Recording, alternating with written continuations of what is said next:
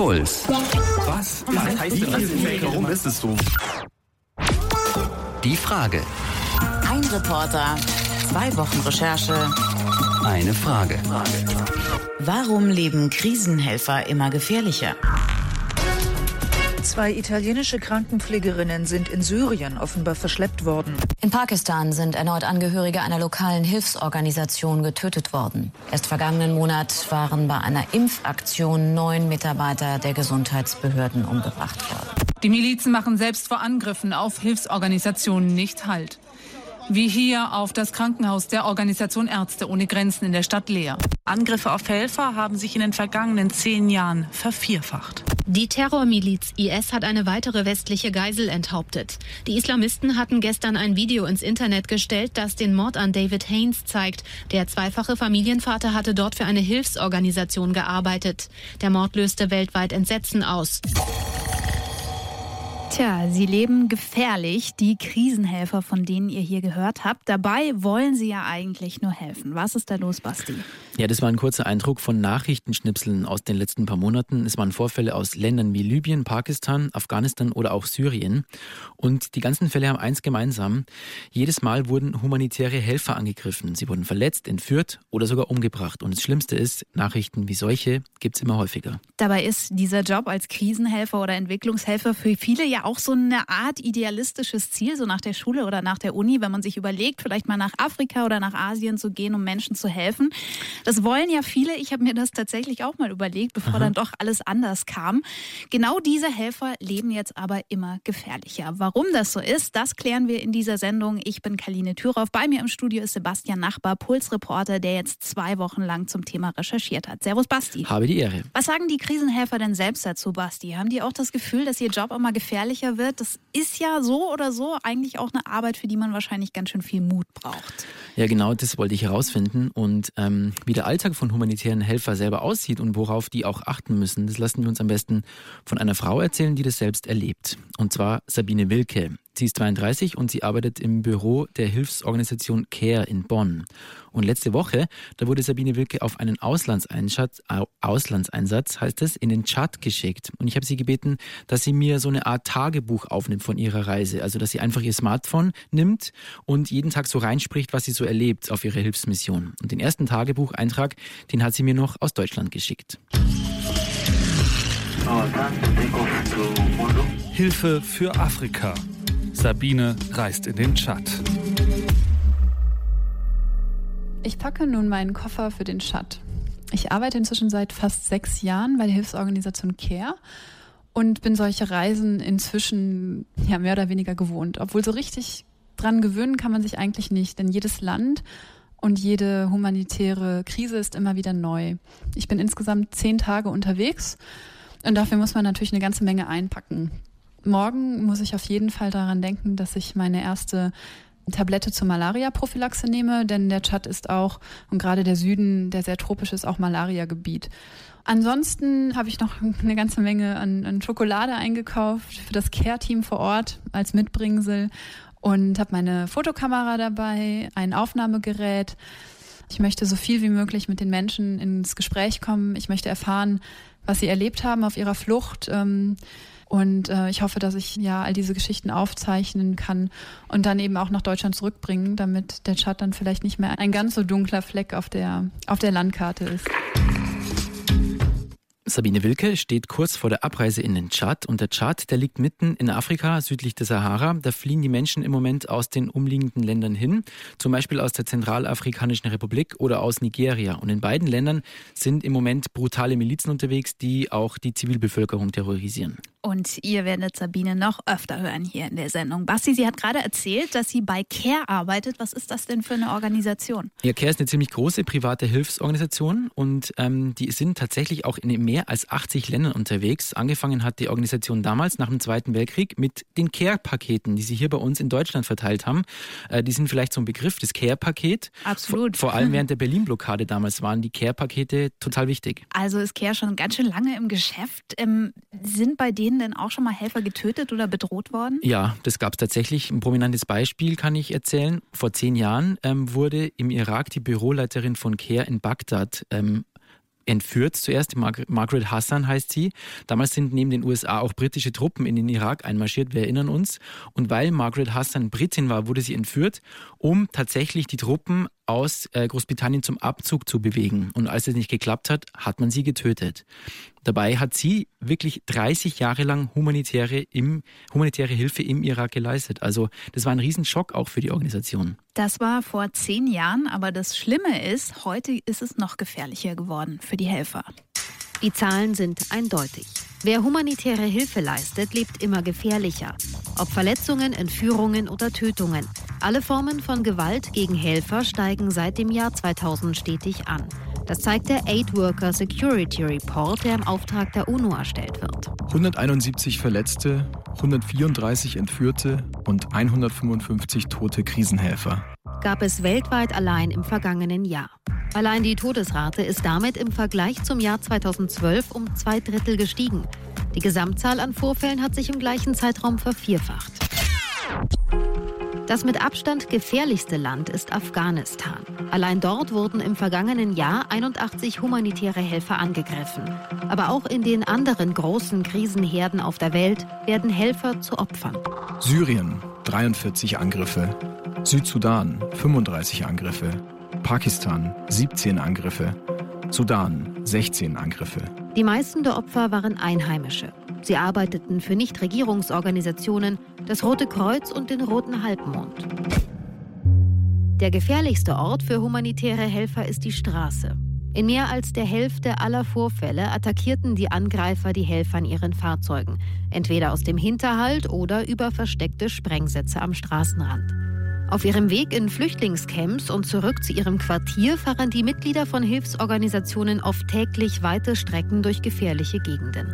Zwar versuchen die Helfer das Vertrauen der Einheimischen zu gewinnen oder sprechen sich mit lokalen Behörden ab, aber in unbekannten Gegenden sind Fahrzeuge von Hilfsorganisationen immer ein leichtes Ziel. Der Aid Worker Security Report gibt auch Empfehlungen für mehr Sicherheit. Große Überlandentfernungen lieber per Flugzeug bewältigen. Immer im Konvoi mit mindestens zwei Autos fahren. Live-Tracking per GPS. Statt weißer Landcruiser lieber alte Schrottkisten nehmen. Spezielles Sicherheitstraining für Fahrer einführen. Verhandlungsgeschick an Checkpoints schulen. Und im absoluten Notfall schießen. Das einzige Problem solcher Sicherheitsmaßnahmen, sie sind meistens teuer und das Geld fehlt am Ende im Hilfsbudget für die Menschen vor Ort. Und all diese Zahlen, die haben wir auch nochmal in einer Karte, in einer interaktiven Weltkarte für euch online gestellt. Findet ihr alles auf deinpuls.de. Genau, und in dieser interaktiven Weltkarte, da haben wir Zahlen aus einem Bericht für die UNO zusammengetragen und da kann man sich durchklicken. Da sieht man dann, in welchem Jahr, in welchen Ländern es Angriffe auf die Krisenhelfer gegeben hat. Außerdem kann man noch unterscheiden zwischen Entführungen und Verletzungen und Ermordungen. Ähm, da bekommt man dadurch eigentlich ein ganz gutes Bild davon, in welchen Ländern die Helfer am gefährlichsten leben. Aber der Alltag von Krisenhelfern, der besteht natürlich auch nicht nur aus Gefahr. Um 11 Uhr abends sind wir in der Hauptstadt des Tschad, in Jamena, angekommen. Bevor wir das kleine Flughafenterminal erreichen konnten, wurden wir von einem Arzt noch gecheckt. Der Tschad grenzt unter anderem auch an Nigeria und dort herrscht seit einigen Wochen Ebola. Insofern sind solche Sicherheitsmaßnahmen für Länder, die angrenzend sind, natürlich sehr, sehr wichtig. Vom Flughafen holte uns Suleiman ab. Er ist Fahrer bei Care und begrüßte uns mit jeweils einem Umschlag, den wir beide bekamen.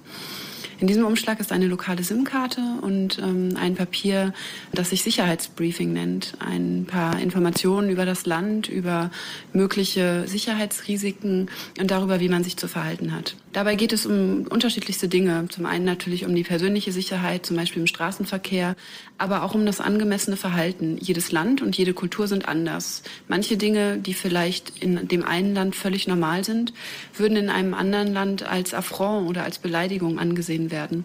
Man merkt in dieser sehr schweren, schwülen Luft, ähm, dass wir hier in, in der Sahelzone südlich der Sahara sind.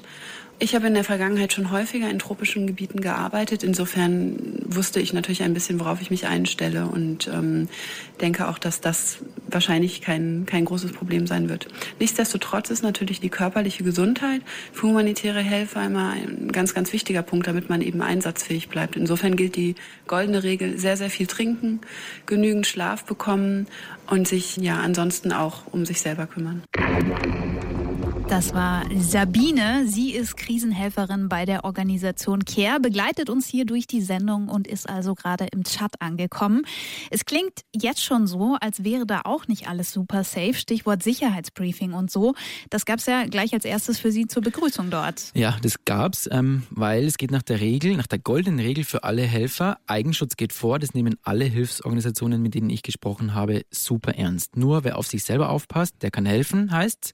Und ähm, damit das auch alle richtig machen, dann gibt es zum Beispiel sowas wie Sabines Info-Umschlag bei der Ankunft. Vorhin meinte Sabine hier, jeder Einsatz ist anders. Was einen erwartet bei den Einsätzen, weiß man eigentlich nie. Wie kann man sich denn dann überhaupt vorbereiten als Krisenhelfer? Ja, wer ähm, beruflich in der humanitären Hilfe arbeitet, der macht regelmäßig sogenannte Sicherheitstrainings. Also das sind richtige Workshops, die teils ähm, eine ganze Woche dauern und da geht es dann darum, wie verhalte ich mich an Checkpoints? Was ist, wenn mich jemand mit einer Waffe bedroht? Teilweise werden sogar Entführungen simuliert. Da kann es dann sein, dass während der Trainingswoche auf einmal ganz plötzlich ein paar vermummte Gestalten den Speisesaal stürmen und äh, jemanden entführen. Und zwar wirklich auch über mehrere Tage. Also da geht es richtig zur Sache.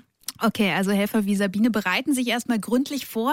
Was ist eigentlich genau Sabines Aufgabe als Krisenhelferin im Chat? Ähm, Sabine macht Öffentlichkeitsarbeit. Ihr Ziel ist es hier in Deutschland, Aufmerksamkeit für die Projekte von CARE zu erreichen und damit natürlich auch mehr Spenden zu akquirieren irgendwie. Ähm, dafür fährt sie in ein Flüchtlingslager im Süden des Tschad und schaut, was die Organisation dort macht und wie es den Leuten da geht. Und das schreibt sie dann auf. Sie macht auch Fotos, schreibt zum Beispiel auch Blog-Einträge. Und in den Tschad fährt sie, weil es auch dort eine kleine, also eine kleine, eine große Flüchtlingskatastrophe gibt. Ähm, aber die wird in der Weltöffentlichkeit bislang komplett übersehen. Und das will Sabine ändern.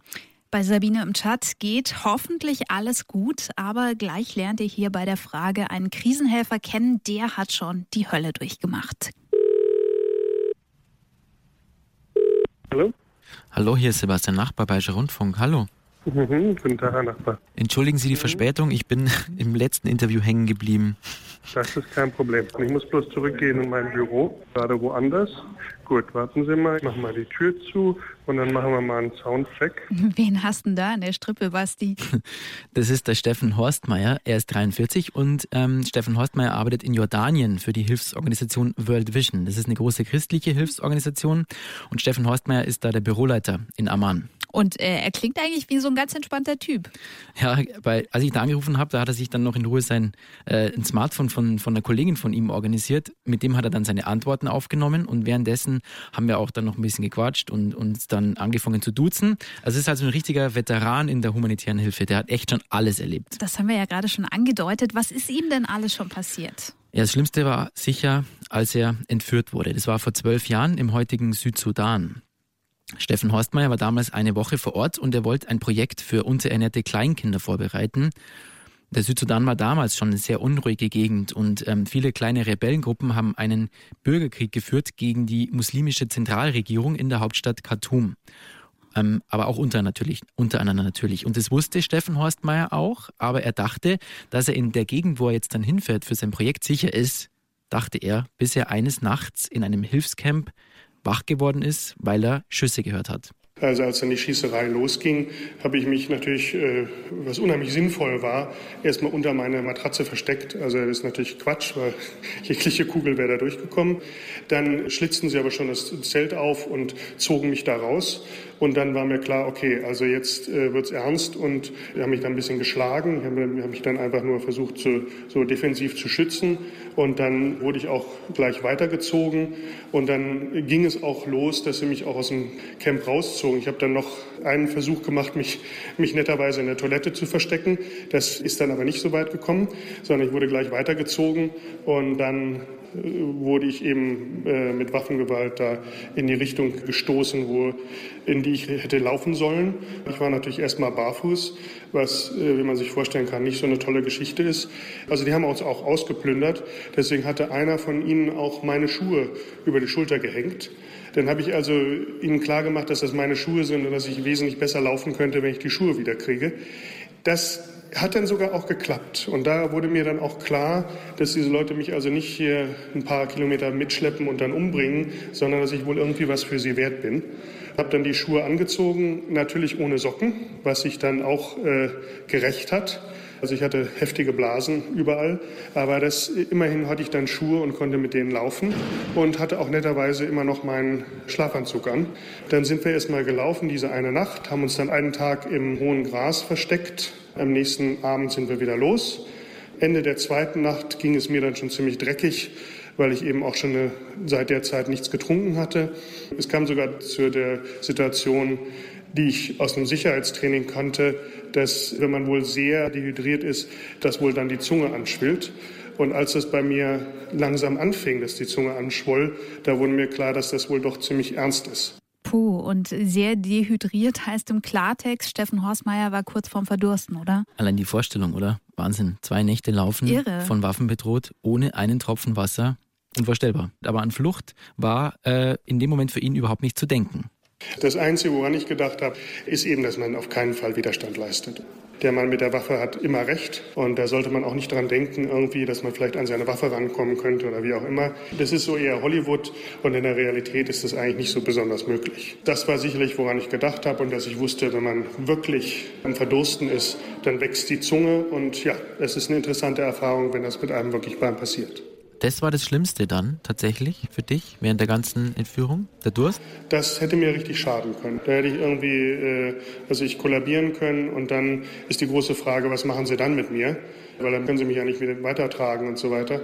Glücklicherweise sind wir dann in einen Ort gekommen, wo Sie jemanden kannten, also eine befreundete Gruppe, wo die dann auch untergekommen sind und die hatten dann Brunnen, sodass ich dann auch Wasser trinken konnte und dann ging es mir auch sofort besser. Und in der dritten Nacht sind wir dann wieder los und sind am Ende dieser Nacht, ich denke so gegen drei Uhr morgens, eben an einem Haus vorbeigekommen, wo sie von dem Haus aus angerufen wurden, wer sie denn sind. Das stellte sich dann heraus bei einer der, der Außenposten von dieser anderen Fraktion. Und da ging es dann plötzlich hin und her und meine Führergruppe, also die meisten von denen rannten weg. Dann sind sie auch auf mich zu und haben aber glücklicherweise festgestellt, auch im Dunkeln, dass ich nicht unbedingt ein Südsudanese bin. Und dann haben sie mich dann mitgenommen zum nächsten größeren Dorf, das wiederum unter ihrer Kontrolle war. Und da habe ich dann eben gewartet auf das Flugzeug. Hattest du Angst? Aber sicher. Interessanterweise vor allem am Anfang, weil mir auch sehr klar wurde, dass diese Leute nicht zurechnungsfähig sind. Also die waren bei dem Angriff eben vollgepumpt mit Adrenalin. Das hat sich dann ein bisschen gelegt nach ein paar Kilometern, einfach weil der Adrenalinspiegel bei ihnen runterging. Und bei mir eben wurde es klar, dass die mich nicht einfach erschießen wollen. Aber es waren immer wieder Situationen, wo es brenzlig wurde und gerade auch dann, als die andere Fraktion dann mich wieder übernommen hat, da hätte es auch ganz anders ausgehen können. Wie war es denn danach, als du wieder in Sicherheit warst. Wie bist du damit umgegangen? Das ist eine schöne Geschichte. Ich war bei einem Bundeswehrpsychologen, den World Vision mir dann äh, verordnet hatte sozusagen. Und der nette Herr hat mir auch ein paar Tipps gegeben, aber er war mehr völlig überrascht, dass ich überhaupt wusste, in welchem Land ich war und mich überhaupt mit diesen Leuten äh, identifizieren konnte, weil das ist wohl bei Bundeswehrsoldaten normalerweise nicht der Fall, wenn sie im Auslandeinsatz sind. Und ein Glück war das bei mir auch so, dass ich nie dann nochmal Angst hatte, sondern eher, dass ich wirklich darüber nachgedacht habe, habe ich mich richtig verhalten, was hätte passieren können, wie, wo habe ich Glück gehabt, wie kann das beim nächsten Mal anders laufen. Das klingt ja so nach einer Komplettbewältigung eigentlich der ganzen. Kann man ja auch ein Trauma daraus ziehen. Auf jeden Fall. Also das hat, hat mir der Psychologe eben dann auch ganz klar gemacht. Es ist auch so, dass, dass das wohl immer noch kommen kann. Also es ist wohl wirklich so, dass man das ein Leben lang besteht da die Chance, dass man da nochmal Albträume entwickelt oder eine, eine Phobie oder so etwas. Das ist bisher bei mir nicht passiert und ich hoffe, dass es auch nicht passieren wird, aber das ist durchaus eine Möglichkeit. Steffen Horstmeier, der hat also seine Entführung ganz gut bewältigt. Hoffentlich kommt das Trauma nicht doch irgendwann zurück. Was macht er denn heute? Ist er immer noch Krisenhelfer? Ja, voll. Ähm, der ist immer noch bei World Vision, er ist immer noch im Auslandseinsatz sogar, aber heute ist er Büroleiter, ähm, also etwas mehr Orga, dafür weniger Action. Wie geht's denn jetzt bei Sabine weiter, der Krisenhelferin, die in den Tschad nach Afrika gereist ist? Vorhin hat sie uns ja schon von ihrer Ankunft dort erzählt, wie sie erstmal ein Sicherheitsbriefing bekommen hat.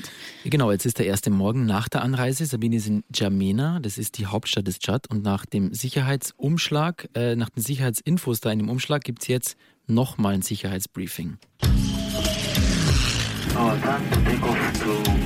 Hilfe für Afrika. Sabine reist in den Tschad.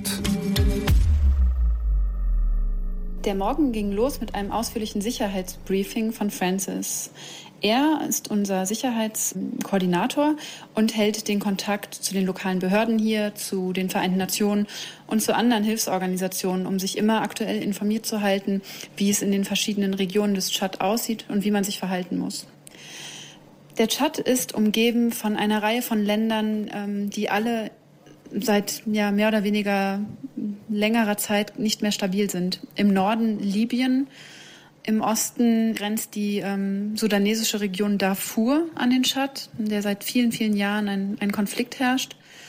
Wenn man sich die Landkarte so anguckt, Francis hat uns das gezeigt, ist der Tschad tatsächlich eine noch Insel der Stabilität in dieser Region. Und ich fand es sehr beeindruckend, das alles zu hören und mir nochmal klar zu machen, dass wir hier wirklich in einem Krisenherd sind, wo es jeden Tag oder beinahe stündlich auch ähm, zu Auseinandersetzungen kommen kann. Sabine muss also damit rechnen, dass es jederzeit brenzlig wird, sogar im einigermaßen sicheren Tschad. Wie ist das eigentlich generell? Sind die humanitären Helfer in Krisengebieten irgendwie besonders geschützt durch Verträge, durch Organisationen, durch Gesetze, irgendwas in der Art? Ja, das ist tatsächlich so. Die sind geschützt und zwar durch einen ähm, völkerrechtlichen Vertrag, den tatsächlich so gut wie alle Staaten der Erde unterschrieben haben mal. Und zwar die Genfer Konvention. Und die Genfer Konvention, die ist so entstanden. Die Idee vom Roten Kreuz stammt vom Gardasee.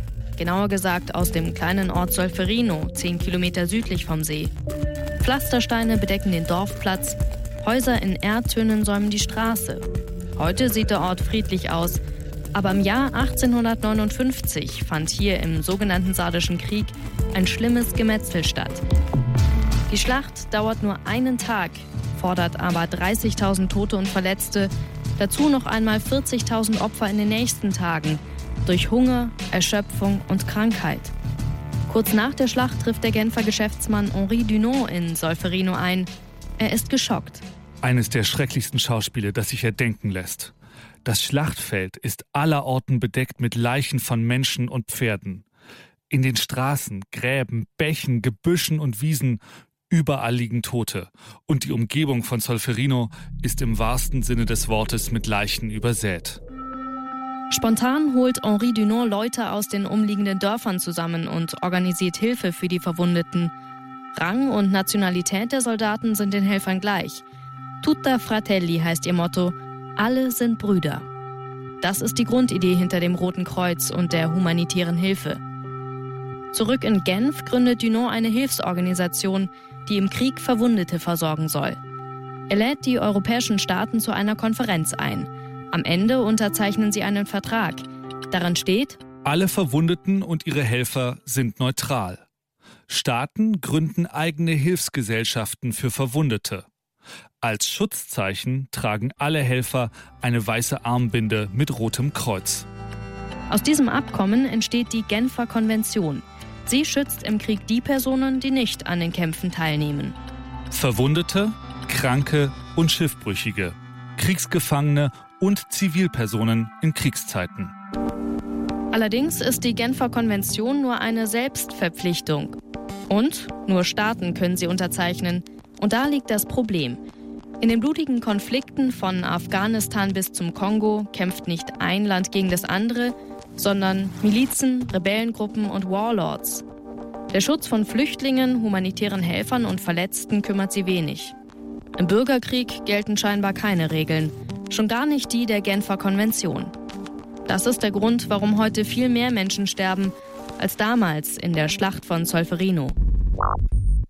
Also wir lernen, eigentlich haben Krisenhelfer mal etwas Menschlichkeit in die Kriegsgebiete gebracht und die Kriegsparteien, die haben das auch akzeptiert. Aber heute sind die Kriege ganz andere. Genau. Oder? Die Kriegsparteien sind keine Staaten mehr und deshalb halten sie sich überhaupt nicht mehr ans Völkerrecht. Und auch deshalb das ist auch ein Grund, warum Krisenhelfer immer öfter angegriffen werden. Also haben wir jetzt noch eine Antwort auf unsere Frage, warum leben Krisenhelfer immer gefährlicher? Weil die Kriege sich verändert haben. Puls. Was? Was heißt das? Warum ist es so? Die Frage. Ein Reporter, zwei Wochen Recherche. Eine Frage. Warum leben Krisenhelfer immer gefährlicher?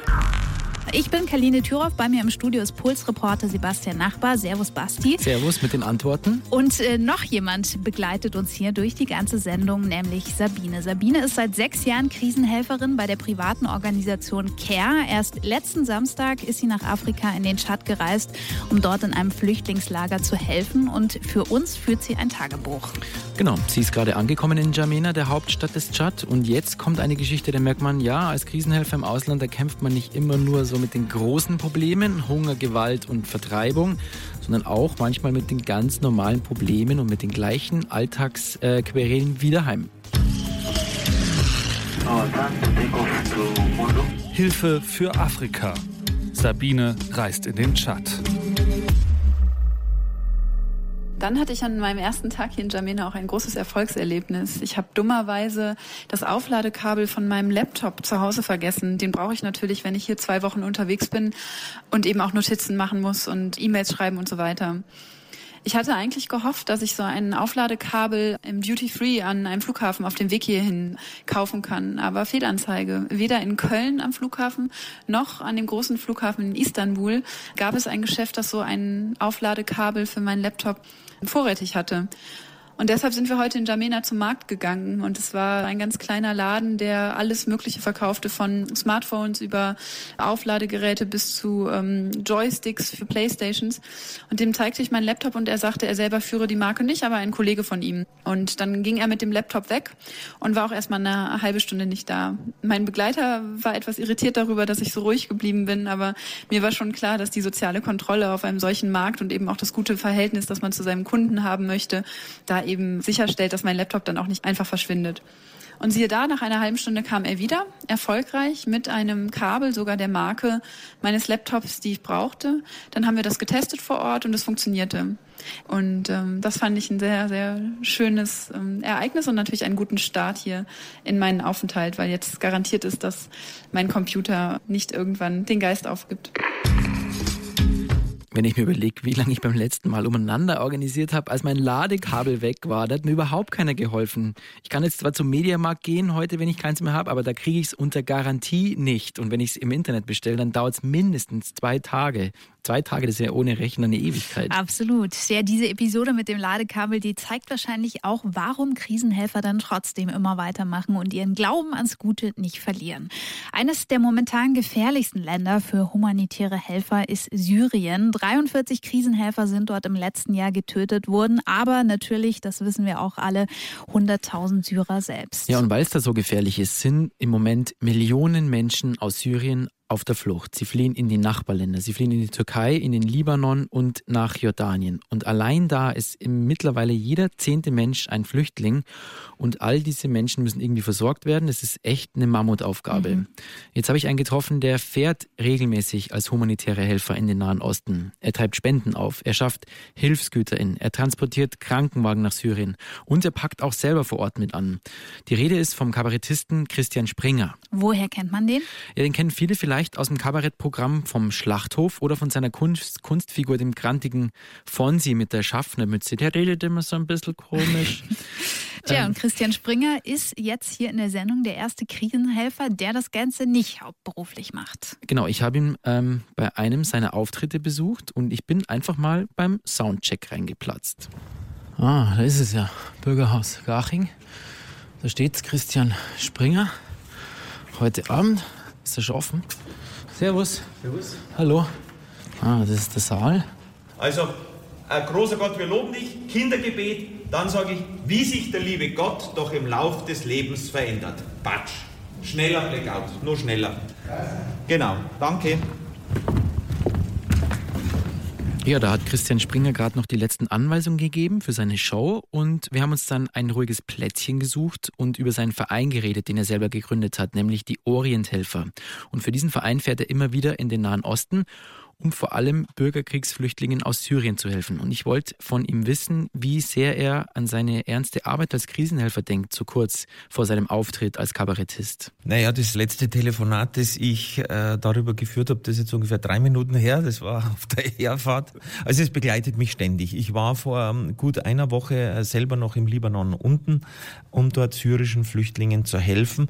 Und äh, vor ähm, wenigen Jahren bin ich noch nach Syrien selber hineingefahren. Das ist jetzt, wir alle kennen das mit der ISIS oder IS oder Daesh, wie es unten heißt, viel, viel zu gefährlich geworden. Was machst du da vor Ort, wenn du im Libanon bist? Unsere Hilfe reicht von medizinischer Behandlung, dass wir also Kinder operieren lassen, weil nur operiert wird, wenn Geld da ist. Und das sind also dann Spendengelder, mit denen ich OPs bezahle. Oder wir lassen Brot verteilen im Nordosten vom Libanon.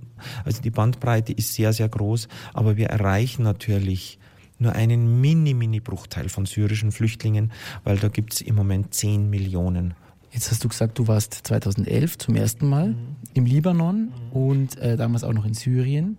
Wie hat sich seit deinem ersten Besuch die Situation dort verändert? Die Sicherheitslage ist innerhalb von Syrien so schlimm geworden, dass ich da selbst nicht mehr hineinfahre, weil ich weiß es von vielen anderen Hilfsorganisationen. Ich kenne Leute, die entführt worden sind. Ich kenne auch Leute, die sind entführt worden, bis heute nicht mehr wieder aufgetaucht. Ich bringe monatlich einen Krankenwagen runter nach Syrien. Wir haben elf Feuerwehrfahrzeuge nach Syrien gebracht. Ich habe inzwischen Fotos gesehen. Ein Feuerwehrfahrzeug von uns ist bombardiert worden. Krankenwägen sind beschossen worden. Es wird ja selbst wenn jemand eine UN-Jacke anhat oder eine Rotkreuzjacke anhat. Auf diese Leute wird ja in Syrien geschossen. Was glaubst du, ist da passiert, dass der Respekt vor humanitären Helfern so abhanden gekommen ist? Man kann sich vor der extremen Brutalität ganz schlecht schützen. Hinzu kommt für humanitäre Helfer, speziell im Nahen Osten jetzt, dass man politisiert wird. Es wird niemandem mehr geglaubt, dass er unparteiisch ist. Und das ist das Problem. In dem Moment, wo ich syrischen Sunniten helfe, Flüchtlingen im Libanon an der syrischen Grenze, ist das der Hisbollah im Libanon wieder nicht recht. Wenn ich der Hisbollah, weil die haben auch Opfer, wenn ich denen helfe, dann ist das aber wiederum den etwas radikaleren Sunniten, die im Nebendorf leben, wieder nicht recht. Und das ist natürlich ein, ein unglaublicher Humbug, dass man als humanitärer Helfer ständig in eine politische Ecke gestellt wird. Das macht es für uns alle extrem gefährlich. Aber warum soll ich denn das machen, wenn es immer gefährlicher wird? Egal wie schrecklich das jetzt ist, wie viele Helfer entführt werden und ums Leben kommen in den Krisengebieten. Die größte Gefahr für die Helfer ist der Sog, ist diese Art Drogensucht, die mit dem, dieses Helfersyndrom, das dann kommt, dass du in deinem Leben gar nicht mehr wegkommst davon. Und da kenne ich sehr viele Helfer, bei denen das schon passiert ist. Man muss sich wieder lösen können von diesen Bildern und man muss sich dann wieder ein Bier gönnen, man muss wieder über ganz andere Dinge reden, man muss sich wieder über den TÜV in Deutschland ärgern steigern können. Wir müssen unbedingt, alle wir Helfer, unser normales Leben weiterleben lernen, weil sonst werden wir selber krank und brauchen eine psychologische Behandlung und dann können wir gar nicht mehr helfen. Das war der Münchner Kabarettist Christian Springer, der sich mit, einem, mit seinem Verein Orienthelfer für Flüchtlinge im Nahen Osten einsetzt. Und ich merke mir, auch Krisenhelfer müssen sich über den TÜV aufregen können. Das hilft, mit den krassen Erlebnissen umzugehen. Genau, also es sind irgendwie First World Problems und Bier sowieso, hat er auch gesagt, doch für was gut. Dass uns das gerade ein Krisenhelfer sagt, hätte ich auch nicht gedacht. Hilfe für Afrika. Sabine reist in den Tschad. Bonaventure, der Länderdirektor hier von CARE, guckte eben relativ besorgt auf sein Handy. Er hatte eine Nachricht erhalten von unserem Sicherheitsmanager, dass es einen Vorfall gegeben hatte im Osten des Tschads, wo auch CARE arbeitet. Ähm, unser Sicherheitsmanager hat Kontakt zu der UN und zu den lokalen Behörden und hat dann eben auch direkt hier in Jamena alarmiert. Und diese Informationen, die wir untereinander teilen als Hilfsorganisation, sind sehr wichtig. Denn dann müssen eben Vorsichtsmaßnahmen getroffen werden. Es müssen mehr Autos zum Beispiel zusammen in einem Konvoi fahren. Der Ort, an dem sich der Überfall ereignet hat, muss für eine Zeit lang gemieden werden, um die Mitarbeiter zu schützen. Allgemein ist die Lage im Tschad für Hilfsorganisationen nicht sehr bedrohlich. Wir werden hier von der lokalen Bevölkerung und von der Regierung durchaus positiv wahrgenommen. Was mir eher auffällt, ist, ja, dass alle Helfer hier vor Ort viel mehr darunter leiden, dass die Welt sie ein bisschen oder dieses Land ein bisschen zu vergessen scheint. Ich höre in vielen Gesprächen, dass äh, aufgrund der weltpolitischen Lage jetzt gerade mit großen Bürgerkriegen in Syrien, im Irak, mit dem Konflikt in der Ukraine, es einfach hier für diesen Teil der Welt, für die Sahelzone, den Tschad und, ähm, und alles, was hier passiert, einfach viel zu wenig Aufmerksamkeit gibt. Was Sabine da anspricht, ähm, die fehlende Aufmerksamkeit, die ist ein Problem, weil die Helfer zu wenig Spendengelder haben, um die vielen Flüchtlinge im Tschad ähm, auch zu richtig zu versorgen. Denn im Moment ist es so, da blickt die Weltöffentlichkeit einfach auf den Nahen Osten und auf, auf die Ukraine mhm. und vielleicht noch auf die Ebola-Epidemie in Westafrika. Was dagegen im Tschad, in Zentralafrika passiert ist, findet einfach unterm Radar der Fernsehsender statt im Moment.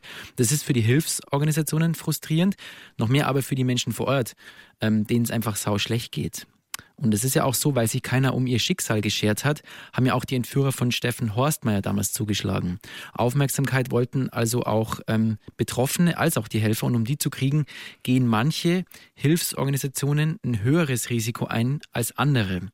Ich habe dafür bei meinen Recherchen einen neuen Begriff gelernt, auch tatsächlich, der nennt sich Risk Appetite, also Risikobereitschaft. Mhm. Und manche Helfer haben wegen der Publicity und manche Hilfsorganisationen vor allem auch halt einen höheren Risk Appetite als andere. Also Krisenhelfer brauchen Aufmerksamkeit, ohne die geht's nicht. Und um sie zu bekommen, gehen sie Risiken ein und dadurch wird ihr Job gefährlicher. Genau, und ohne die kriegen sie auch äh, weniger Spenden. Und das sieht im Übrigen auch die amerikanische Konfliktforscherin Larissa Fast so. Sie hat ein ganz neues Buch rausgebracht über die Gefahren in der humanitären Hilfe. Aid in Danger heißt es. Und Darin geht sie sogar noch einen Schritt weiter und sie meint, wenn Terrormilizen wie die IS Helfer entführen und ermorden, dann suchen sie die Aufmerksamkeit schlichtweg, schlichtweg aus einem Grund. Sie wollen auf der ganzen Welt einfach Angst und Schrecken verbreiten. Hier ein Auszug aus dem Buch von Larissa Fest. Krisenhelfer und besonders Ausländer zu attackieren, produziert Schlagzeilen für die Angreifer und ihre Sache. Ein Helfer brachte diese Realität nach den Morden an Rotkreuz-Mitarbeitern in Tschetschenien 1996 mit dem Satz auf den Punkt, Sie haben kapiert, dass wir eine gute Story abgeben. Wer humanitäre Helfer angreift, tut das oft aus strategischem Kalkül heraus. Die Angreifer suchen den Schockfaktor. Sie können gerade dadurch Aufmerksamkeit gewinnen, dass sie gegen Personen vorgehen, die in der Öffentlichkeit als unantastbar gelten. Konfliktforscherin Larissa Fast schreibt es in ihrem Buch Aid in Danger. Das heißt, wenn die IS wie jetzt aktuell den britischen Helfer David Haynes enthauptet und davon ein Video ins Netz stellt, dann bedeutet oder dann bedeutet das, dass sie den Tod des Krisenhelfers dazu benutzt, um einen möglichst großen Schock zu erreichen. Traurig aber wahr. Mhm. Und am größten ist der Effekt tatsächlich bei unschuldigen und bei neutralen Personen, zum Beispiel Krisenhelfer, ja. Da bekommt man auch einfach das größte Medienecho. Und was dann als nächstes passiert, ist noch viel schlimmer. Das Video geht dann um die Welt und ist einfach auf jedem Smartphone abrufbar. Und dadurch total pervers, zieht es auch wieder neue Gotteskrieger aus der ganzen Welt an. Tja, das kommt mir bekannt vor. Wie genau die Islamisten ihre Kämpfer akquirieren, dazu hatten wir ja auch neulich erst eine ganze Sendung, nämlich mhm. Warum ziehen junge Deutsche in den Dschihad? Die könnt ihr übrigens auch jederzeit nochmal nachhören auf deinpuls.de. Aber zurück zu unserer Frage, warum leben Krisenhelfer immer gefährlicher? Was sagt die Konfliktforscherin denn noch dazu, außer dass die Angriffe auf Helfer auf deren äh, Schockfaktor setzen? Ja, sie sagt, die ganze Spirale aus Konflikten und, Ge und Gewalt, die führt einfach zu mehr Angriffen auf die humanitäre Hilfe. Ähm, was machen die, die humanitären Helfer, wenn sie mehr Gewalt ausgesetzt sind? Völlig zu Recht, sie schützen sich besser. Also sie schulen die Leute, machen Trainings, ja, erstellen Sicherheitsdossiers, wie bei Sabine im Chat haben wir gehört. Larissa Fest würde sagen, sie professionalisieren und sie bürokratisieren die Hilfe. Ähm, die Folge ist ihrer Meinung nach vor lauter Sicherheitsmanagement wächst dann tatsächlich auch die Distanz zur einheimischen Bevölkerung. Total schlimm. Und je mehr und mehr Distanz, muss man sagen, bedeutet auch wieder weniger Vertrauen und das bedeutet wieder weniger Respekt. Humanitäre Hilfe ist in ihrem Kern eine zutiefst menschliche und solidarische Reaktion auf Leid. Aber diese Idee geht leicht in der Mühle der täglichen Hilfsarbeit verloren. Wenn humanitäre Helfer Mauern und andere Schutzmaßnahmen um sich herum aufbauen, dann widerspricht das humanitären Prinzipien. Denn eigentlich wäre Bescheidenheit gefragt und eine echte Beziehung zwischen Opfern und Helfern, bei der die Krisenhelfer auch nur Zivilisten sind, die nur eben zufällig in besseren Umständen geboren wurden.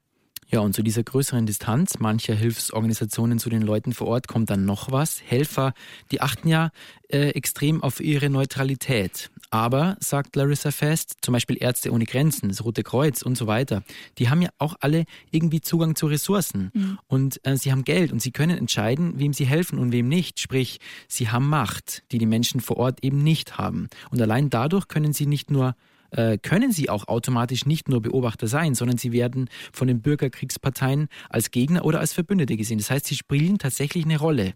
Christian Springer zum Beispiel, der beklagt es ja auch, wenn er sagt, wir werden als Helfer immer stärker politisiert. Aber Larissa Fast meint, das geschieht zwangsläufig, denn Hilfsorganisationen spielen immer eine Rolle, ob sie wollen oder nicht. Und wer eine Rolle spielt in einem Bürgerkrieg, der macht sich natürlich auch angreifbar dann haben wir an dieser Stelle nochmal neue Antworten auf unsere Frage gefunden. Warum leben Krisenhelfer immer gefährlicher? Erstens, weil sie sich angreifbar machen als Krisenhelfer, die mit viel Geld und Hilfsgütern ausgestattet sind und damit natürlich auch Macht haben. Und zweitens, weil insbesondere die Terrororganisationen Krisenhelfer morden, um damit zu schocken und damit dann auch Aufmerksamkeit für sich in der Welt zu bekommen. Hilfe für Afrika. Sabine reist in den Tschad. Ich stehe hier im Innenhof des Care-Büros in Jamena und es wird langsam Abend. Es gibt sehr, sehr große Vögel in den Bäumen, die ziemlichen Lärm machen und die Luft ist sehr drückend. Die Klimaanlage, die draußen an der Wand angebracht ist, macht auch ziemlichen Lärm und man hört natürlich die Straße. All diese Geräusche und Eindrücke ähm, kenne ich auch schon von anderen Ländern, in denen Care arbeitet. Ich habe gestern hier eine Kollegin getroffen, die ich noch aus äh, Goma kenne, aus dem Ostkongo. Sie arbeitet inzwischen hier im Tschad und war sehr überrascht, ähm, mich hier auf einmal zu sehen. Dann habe ich am Flughafen eine Mitarbeiterin der UN getroffen, mit der ich vor drei Jahren in Kenia im Flüchtlingslager Dadaab gearbeitet habe. Also man läuft immer, immer wieder Menschen über den Weg, die ähm, auch in der humanitären Hilfe arbeiten. Und das ist natürlich auch sehr, sehr schön, weil man dadurch einfach immer wieder miteinander in Kontakt kommt und sich an den ungewöhnlichsten Orten dann doch abends nochmal auf ein, ein Bier verabreden kann und sich austauschen kann, was der andere in den letzten Jahren so erlebt hat hier an. Die Welt der Krisenhelfer, sie scheint klein zu sein. Da war es das Bier. Da war es das Bier. Sag mal, Basti, wie wird man denn eigentlich Krisenhelfer? Humanitäre Hilfe ist ja jetzt nichts, was man einfach so studieren kann. Ja, am besten, man hat einen Job gelernt, äh, der vor Ort im Krisengebiet gebraucht wird. Also das sind immer alle Arten von medizinischen Berufen, Ärzte, Krankenpfleger, Rettungssanitäter, mhm. dann natürlich technische Berufe, Ingenieure, Handwerker, also Leute, die irgendwas bauen können. Nicht wir, ja, aber zum Beispiel auch IT-Spezialisten, die vor Ort ein Netzwerk irgendwie hochziehen können, irgendwo im Feld. Ähm, und deswegen suchen die meisten Hilfsorganisationen auch fertig ausgebildete Leute, die das dann auch langfristig und beruflich machen wollen. Und am besten sind es dann noch welche, die fit und gesund und natürlich belastbar sind. Und wenn man es erstmal rausfinden muss, ob man belastbar genug ist, kann man ein Praktikum machen oder sowas? Ja, es gibt Praktika, aber die führen auf keinen Fall irgendwo direkt ins Flüchtlingslager, sondern erstmal hier in die lokalen Büros. Da gibt es dann Aufgaben wie Spendenkampagnen organisieren, Mailings erstellen, Marketing, Verwaltungskram, Social Media, lauter solche schöne Sachen. Ähm, wer ins Ausland will, für den ist zum Beispiel der Bundesfreiwilligendienst was. Aber auch den macht man normalerweise nicht in der humanitären Hilfe, sondern in der Entwicklungshilfe, sprich in Langzeitprojekten. Jetzt ist äh, die Frage, ja, wollen wir das überhaupt noch? Also wenn es in der Krisenhilfe so gefährlich geworden ist mittlerweile? Ja, da hilft vielleicht eine wichtige Erkenntnis aus den Zahlen. Die allermeisten Hauptopfer in der humanitären Hilfe, die sind einheimische Mitarbeiter. Also beim Roten Kreuz zum Beispiel gibt es einerseits natürlich äh, Europäer, die im Krisengebiet helfen, andererseits gibt es aber, und das sind noch viel mehr, lokale Mitarbeiter vor Ort. Und die sind den Gefahren natürlich permanent und noch viel mehr ausgesetzt. Ähm, übrigens nach Syrien oder in den Irak, da schicken im Moment die allerwenigsten Hilfsorganisationen noch überhaupt noch ihre Leute rein. Ähm, außerdem fängt man ja als Krisen, äh, als humanitäre Helfer nicht gleich im gefährlichsten Bürgerkriegsland an. Ähm, denn auch zum Beispiel im Katastrophengebiet wird Hilfe benötigt und dort ist es weniger gefährlich, sagt Kabarettist Christian Springer. Die Hilfe in einem Erdbebengebiet, wo das Erdbeben jetzt mal war vor drei Tagen, ist halt einfach ungefährlicher. Hilfe in einem Kriegsgebiet, das ist tatsächlich tägliche Kriegsgefahr, weil man nie weiß, woher wieder geschossen werden kann. Und ich kann nur jedem Helfer raten, unbedingt einfach mal etwas ruhiger anfangen und nicht gleich in die größten Krisengebiete dieser Erde reisen, sondern sich einfach mal damit auseinandersetzen, ob man diese Bilder für sich überhaupt aushält, ob man dann noch gut schlafen kann, ob man sein Leben dem dann ganz widmet. So wie er Kabarettist Christian Springer war das, der regelmäßig als humanitärer Helfer in den Nahen Osten fährt. Basti, du hast ja zum Beispiel mit Steffen Horstmeier gesprochen. Das ist der Krisenhelfer, der uns vorhin von seiner Entführung vor zwölf Jahren erzählt hat. Er ist immer noch Krisenhelfer, mittlerweile ein alter Hase auf dem Gebiet. Was sagt der denn, wenn du ihn fragst, warum leben Krisenhelfer immer gefährlicher? Ja, ich habe mit ihm darüber gesprochen natürlich und er sagt ganz klar, der Respekt vor Helfern, der ist in den letzten Jahren stark abhanden gekommen. Auch er bestätigt es. Wir hatten es ja vorhin vom Roten Kreuz und die waren in früheren Kriegen und Konflikten ganz klar neutral. Wegen ihrem Roten Kreuz waren sie unantastbar und die hat dann auch diese besondere Aura umgeben. Mhm. Horstmeier nennt es die Mystik, aber die gibt es eben kaum noch. Ja, es gab eben so eine mystische Sache. Das kommt, glaube ich, noch vom Roten Kreuz und so weiter. Das ist inzwischen eben so immer mehr am Zurückgehen, einfach weil die Kriegsparteien eben auch verstanden haben, dass wenn sie die Hilfe selber in die Hand nehmen oder instrumentalisieren, also uns sozusagen sagen, hey, füttert man nur diese Leute und nicht die Leute da drüben, dann ist das für die von Vorteil. Und also ich meine, Entführungen und so weiter sind natürlich auch Teil dieser Drangsalierung, um eben Hilfsorganisationen zu sagen, vielleicht solltet ihr mal nur unseren Leuten helfen und nicht den Leuten unserer Gegenpartei. Was passiert denn, wenn jetzt diese Zahl noch weiter steigt in den nächsten Jahren? Also ich denke, wenn die Zahl noch weiter steigt, dann muss man einfach auch sehen, wie weit man humanitäre Hilfe durchführen kann. Das ist so schlimm, dass es dann ist. Das ist dann eine schwierige Frage. Aber diese Frage muss dann eben auch gestellt werden. Und hinzu kommt, dass einfach auch die internationale Gemeinschaft aufwachen muss. Und es muss ganz klar werden, dass man humanitäre Helfer besser schützen muss. Das heißt also, wenn ein humanitärer Helfer angegriffen wird, dass das eine ganz schlimme Sache ist für alle beteiligten Parteien und dass wer auch immer das war, dann eben auch zur Rechenschaft gezogen wird und dass das nicht einfach nur ein, so ein kleines Delikt ist. Ja, bringt es wirklich was, wenn jetzt die IS David Haynes enthauptet hat und äh, David Cameron sich hinstellt und sagt, natürlich war das ein Akt der Barbarei und wir wollen sie jagen und vernichten und jetzt gibt es Luftangriffe. Kommt man da irgendwie aus der Spirale raus? Ich denke schon, dass wenn eine Fraktion so offen humanitäre Helfer, aber eben auch überhaupt normale Menschen so schlimm drangsaliert, dass diese Fraktion einfach keinen Rückhalt mehr hat. Und das ist natürlich etwas, was jegliche Kriegspartei braucht.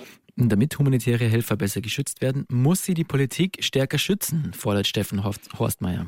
Das ist jetzt schon eine konkrete Forderung hin auf unsere Frage. Wir wollen natürlich aber auch noch mal zusammenfassen und das tun wir. Warum leben Krisenhelfer immer gefährlicher? Zwei Wochen hast du recherchiert, Basti. Was ist denn deine Antwort oder was sind deine Antworten? Es gibt ja mehrere, nehme ich an. Also ich fasse es noch mal zusammen. Erstens, weil Konflikte immer äh, komplizierter geworden sind, wird es immer gefährlicher für die Krisenhelfer. Wenn in einem Krieg nur die eine Seite gegen die andere kämpfen würde, wäre die Welt schön, hat Christian äh, Springer, der Kabarett Kabarettist zu mir gesagt. In Syrien zum Beispiel, da kämpfen im Moment zahllose Seiten gegeneinander. Da wird für die Helfer einfach der Durchblick, wem sie überhaupt noch vertrauen können, der wird, wird immer schwieriger. Mhm. Zweitens, weil es für die humanitären Helfer immer schwieriger wird, neutral zu bleiben. Organisationen werden immer mehr in den Konflikt hineingezogen. Helft ihr unseren Feinden, seid ihr selber unsere Feinde. Hat, das hat auch Christian Springer gesagt, der Kabarettist. Ja. Drittens, ähm, weil die Hilfsorganisationen mit ihren Ressourcen und ihrem Geld natürlich auch eine gewisse Macht ausüben. Das macht sie zur Zielscheibe, ob sie wollen oder nicht. Und äh, das machen sich vielleicht manche Organisationen noch nicht so richtig klar, sagt Konfliktforscherin Larissa Fast. Sie sagt auch, professionellere Hilfe und mehr Sicherheitsstandards, das reißt einen Graben auf zwischen Helfern und der Zivilbevölkerung oder kann zumindest einen Graben aufreißen. Und auch das kann möglicherweise gefährlich werden. Und viertens, weil das Völkerrecht immer häufiger missachtet wird, wird es auch gefährlicher für die humanitären Helfer. Die Mystik ist weg, hat Steffen Horstmeier von World Vision gesagt. Und die Genfer Konvention, eigentlich ein weltweit geltendes Abkommen zum Schutz von Helfern, die Genfer Konvention hat übrigens noch mehr Unterzeichner als die UN-Charta. Mhm. Und ähm, die ist eigentlich übrigens auch zum Schutz von Zivilisten da. Und die Genfer Konventionen, die werden immer häufiger missachtet. Was bedeutet das alles denn für die Helfer? Sagen die jetzt, wenn unsere Arbeit immer gefährlicher wird, dann könnt ihr bald nicht mehr mit uns rechnen? Ja und nein. Aus den wirklich tödlichen Krisengebieten wie Syrien und dem Irak, da ziehen sich die Hilfsorganisationen äh, im Moment natürlich zurück. Was bleibt ihnen anders übrig, als ihre eigenen Helfer zu schützen? Natürlich zum Leid der Zivilbevölkerung.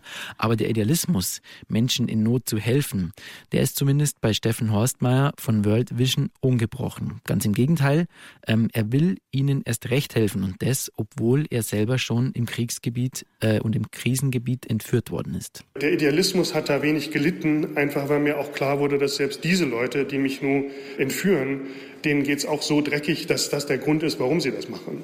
Und ich würde nicht sagen, dass dadurch ich dann irgendwie gedacht habe, so jetzt mache ich das nicht mehr, sondern dass mir auch ganz klar war, dass das hat damit zu tun gehabt, mit der Armut, mit dem Konflikt. Und deswegen muss man da eben auch was gegen machen. Und wenn der es schafft, seinen Idealismus zu behalten, dann heißt das sehr viel. Allerdings. Das war die Frage, warum leben Krisenhelfer immer gefährlicher? Reporter Sebastian Nachbar. Moderation Kaline Thüroff. Produktion Jacqueline Hofer. Redaktion Till Ottlitz. Und mehr zum Thema Krisenhilfe und die interaktive Karte, von der wir vorhin schon gesprochen haben, auf der ihr nachschauen könnt, wo und wie Krisenhelfer auf dieser Welt angegriffen werden, die findet ihr auf deinpuls.de. Und auf facebook.com slash die Frage, da können wir Freunde werden, wenn wir das noch nicht sind. Da erfahrt ihr auch als Erste, was unsere Frage Umfragereporter gerade so umtreibt. Das war's von uns hier aus dem Pulsstudio. Kaline und Sebastian sind raus. Tschüss. Servus. Also, Batsch. Schneller Blackout. Also das hat bisher noch keiner falsch gemacht. Weiß. Genau. Danke.